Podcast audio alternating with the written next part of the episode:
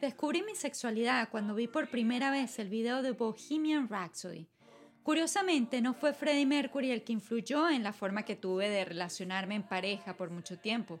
Quiero decir, sería cool ser Freddie Mercury, el absoluto genio de la música, pero no morir de HIV por haber sido promiscua. Además, más bien soñaba que Freddie me perseguía en un laberinto sin salida. Y que yo recuerde, fui yo la que perseguía a los hombres que me gustaron. No sigo persiguiéndolos para los conservadores preocupados que se meten en la vida privada de los que somos distintos a ellos. Aunque en este episodio les voy a demostrar que ustedes también auspiciaron la promiscuidad sin darse cuenta. Ahora me dedico a la abstinencia y a entender cómo acabamos con la reputación del amor romántico gracias, entre otras cosas, a nuestros gustos y tabúes. Bienvenidos a Sexo Verbal.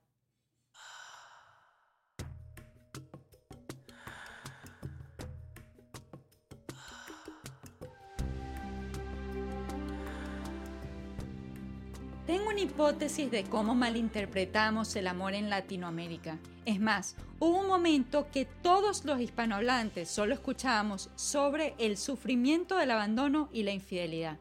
No sé tú, pero yo escuché más canciones de despecho en mi adolescencia que sobre amor, a tal punto que creía que el sufrimiento era parte del asunto. O sea, mientras más sufría, más amaba al tipo, según mi ignorancia. El despecho musical en Latinoamérica definitivamente fue responsable de muchas de las relaciones tóxicas que tuvimos en la adolescencia. Bueno, no le echemos la culpa a la música, no es justo. Nosotros somos los pajugos. Me explico. Al menos los Backstreet Boys en Estados Unidos cantaban que iban a amar a la tóxica que ella hasta que ella siguiera amándolos. Pero nosotros, nosotros escuchábamos Corazón Partido de Alejandro Sanz en, en el mismo año, en 1998. No hay dos sin tres y lo curaron para partirle el corazón. ¿Realmente el amor duele tanto? Después de ti, no hay nada.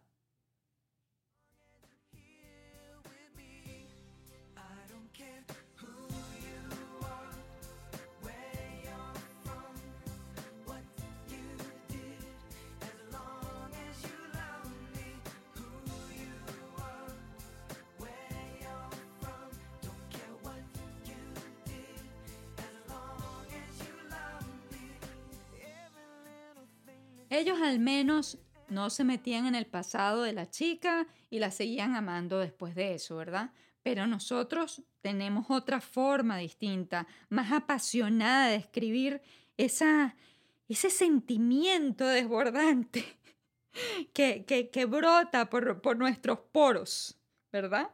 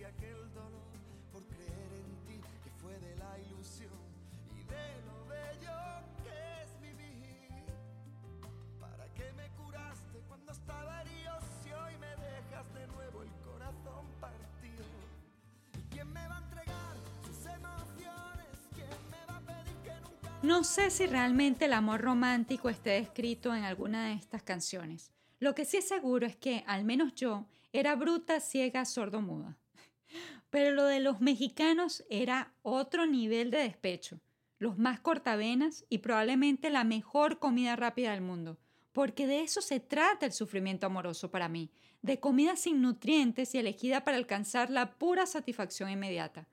Ese mismo año estaban en la lista de las canciones más escuchadas El Muelle de San Blas. La tipa esperó tanto que el hombre regresara a casarse con ella que hasta nidos le salieron en el pelo y no se cambió la ropa nunca más. Muy parecida a la Penélope de Serrat que se le paró el reloj porque la dejaron esperando en la estación de trenes en la canción de 1969. La diferencia es que en este caso el hombre volvió y escuchen lo que ocurrió.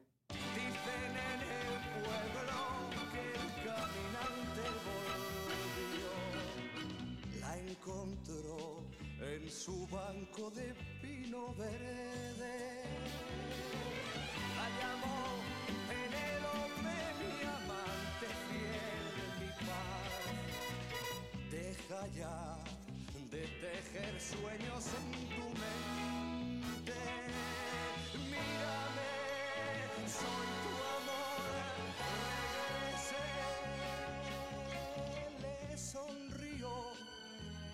los ojos llenitos de ayer.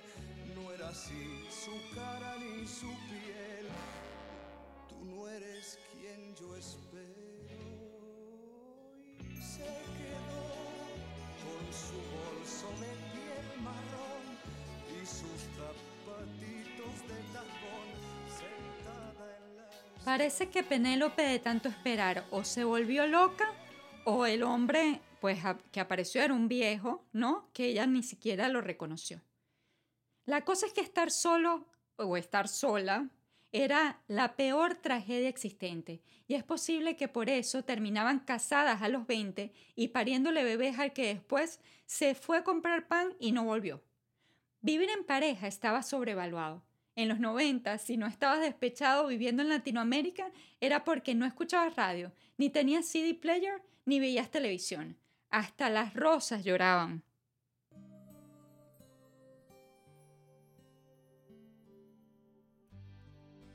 Lloran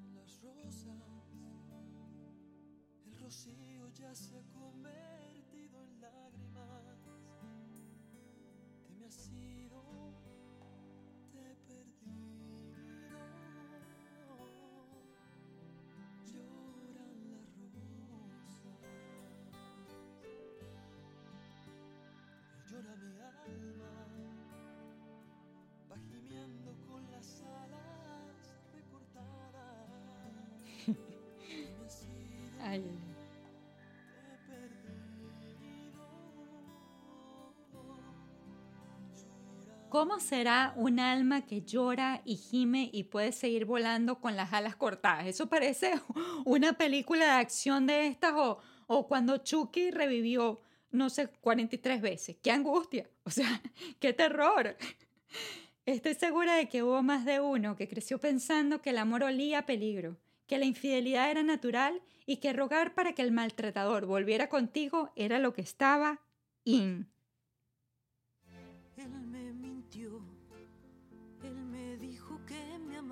No era verdad. Él me mintió, no me amaba, nunca me amó. Él dejó que lo adorara, él me mintió, él me mintió. Era un juego y nada más. Era solo un juego cruel de su vanidad. Él me mintió. Con el corazón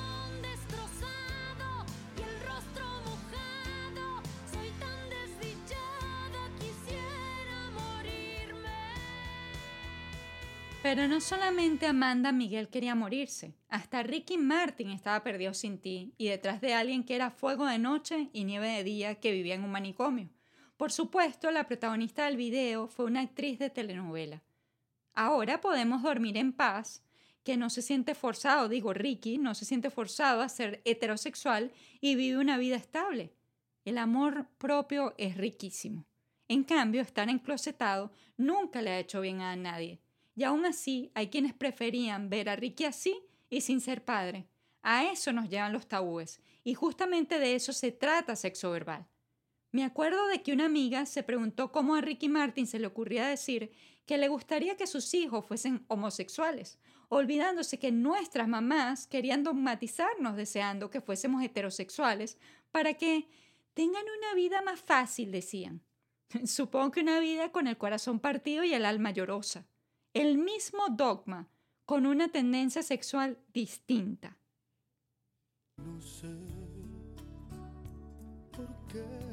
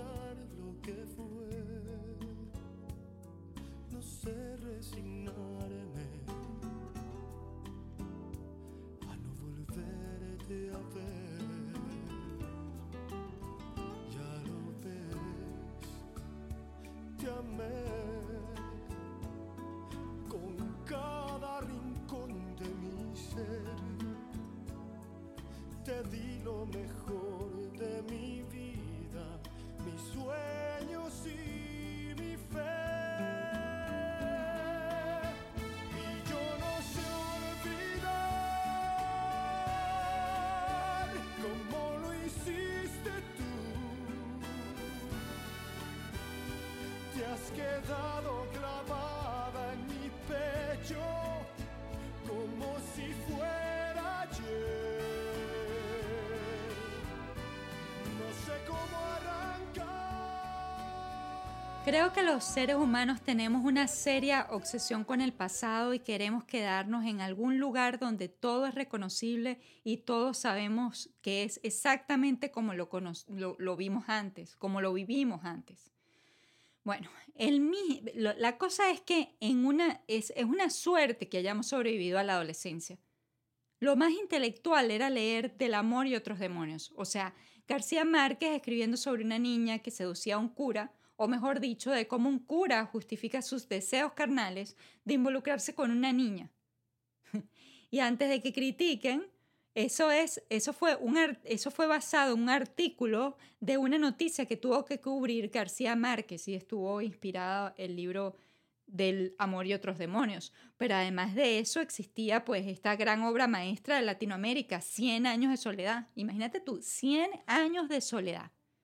Te extraño, te olvido, te amo. En esa sintonía estábamos. ¿Y en qué estuvo el resto del mundo en décadas pasadas? Fumar es un placer genial, sensual. Fumando espero al hombre quien yo quiero, tras los cristales de alegres ventanales. Y mientras fumo mi vida no consumo, porque flotando el humo me suele adormecer tendida en la cheslón, fumar y amar. Eso fue en 1920 cuando se estrena el tango Fumando Espero, cuando las mujeres ya desde aquel entonces parecían estar siempre esperando por un hombre que nunca llegaba. A Sara Montiel le daba tiempo de tenderse en la cheslón y de que el humo la adormeciera. Shakira al menos encontró una silla donde filosofar sobre la soledad del amor imposible. Déjenme ver si puedo conseguirles un pedacito de esta canción. Te espero sentada en la esquina de siempre y más arreglada que si fuera un viernes, sin ninguna cita hecha previamente, pero con la plena intuición de verte.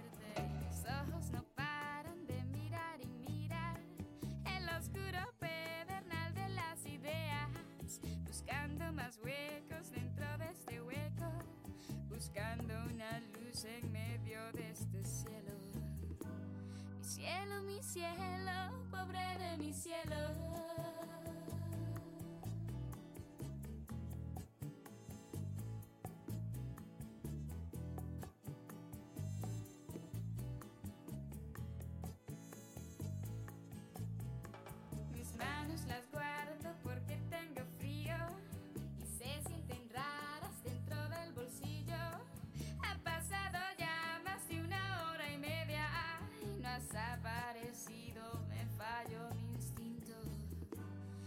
Es que mi instinto no sabe de amores.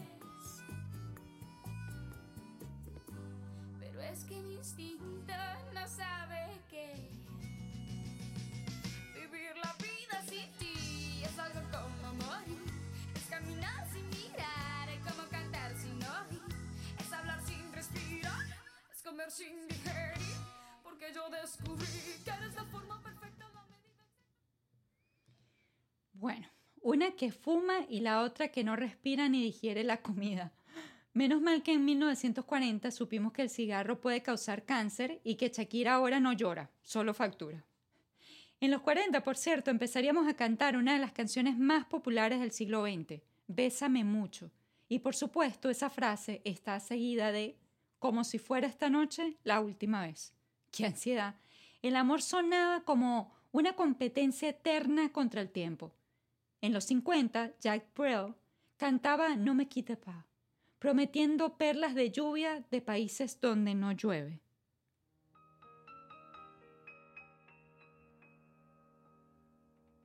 Ne me quitte pas, il faut oublier tout, peut s'oublier qui s'enfuit déjà, oublier le temps des malentendus et le temps perdu, à savoir comment oublier ces heures qui tuaient parfois à coups de pourquoi. Esa canción parece que se la compuso a Susan Gabrielo cuando negó ser el padre de su hijo, hijo que ella luego abortó. Por supuesto, este hombre pues no admitió que se la dedicó, pero esa, eso es lo que dicen las malas lenguas, ¿no? Parece que lo que sí tenían era poder adquisitivo y solo ofrecían espera. Se la pasaban pidiendo disculpas públicas por su tan normalizada infidelidad. Escuchemos esto. Espera un poco, un poquito para llevarte mi felicidad.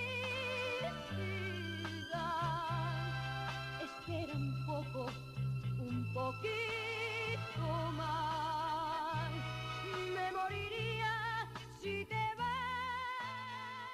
Parece que en 1972 Mirta Pérez se hizo famosísima con la nave del olvido. Ella al menos era la que pedía que se esperara el, el tipo, ¿no? Que, que por lo menos no se llevara el amor tan rápidamente para que ella no tuviese que esperar después, como Shakira y como la otra, ¿no? Antes de eso, de hecho, los panas de los 60 escuchaban la versión para adultos de Arroz con leche. Arroz con leche, me quiero casar. Con una linda chica me quiero casar. Mami, yo quiero casarme, tejer mañanitas, oír las novelas por las tardecitas.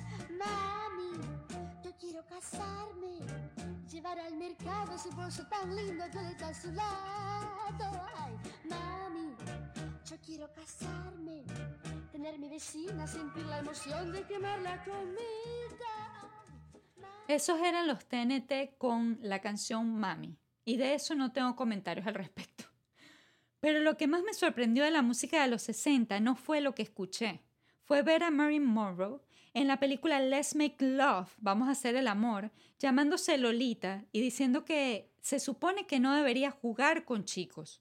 Para mí, una frase evidentemente inspirada en el libro Lolita del viejo que tenía relaciones con la menor de edad. Claro, como en el caso del cura y la niña, Lolita también fue considerada, entre comillas, la seductora de la historia. En ese entonces no era un estigma ser liberal, siempre y cuando le cantaras a tu sugar daddy y no fueses comunista. Ya sabemos cómo terminó la historia para Marilyn. La verdad es que en Estados Unidos siempre han estado entre la liberación de cualquier tipo de esclavitud, el puritanismo y las sectas religiosas que toman Kool-Aid envenenado. Hasta hoy existen sectas de este tipo. Y también, como nosotras, un ícono como Dolly Parton rogaba que no le quitaran a su hombre.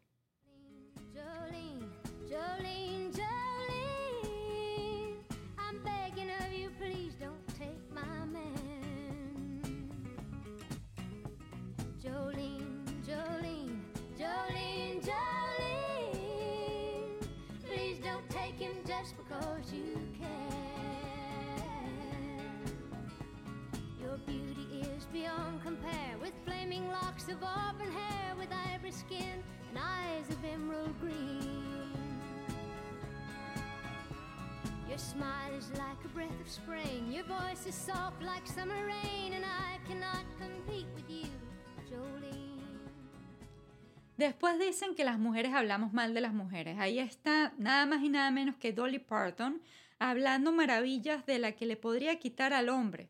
O sea, diciendo que era una belleza y, todas las características eh, especiales que tenía esta chica. En fin, definitivamente el asunto es que no vivíamos felices para siempre, ni aún después del matrimonio. Ahora por lo menos cantamos sobre temas más variados, de la fama, del sexo sin confundirlo con el amor o del amor sin confundirlo con el desamor. Es más, quizá el reggaetón no sea tan mala idea como pensé.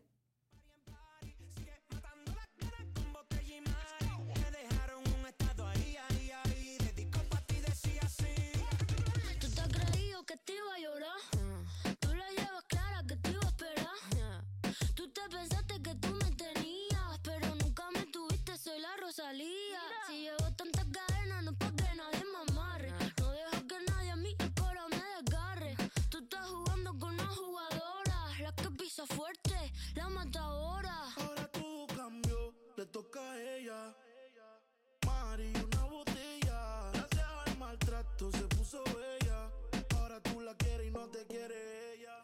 Puedes seguirme por mis redes sociales arroba Natalia Bravo. Para escuchar las canciones de las que hablé en este episodio, haz clic en el link abajo, te lo dejo en la descripción.